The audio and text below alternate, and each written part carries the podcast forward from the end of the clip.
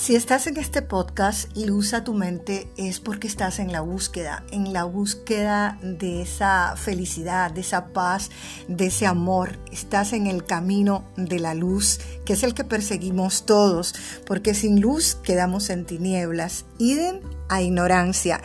Es necesario día a día meditar y reflexionar en principios universales, principios de vida, para transformar nuestra mente y traer esa anhelada paz a nuestro corazón.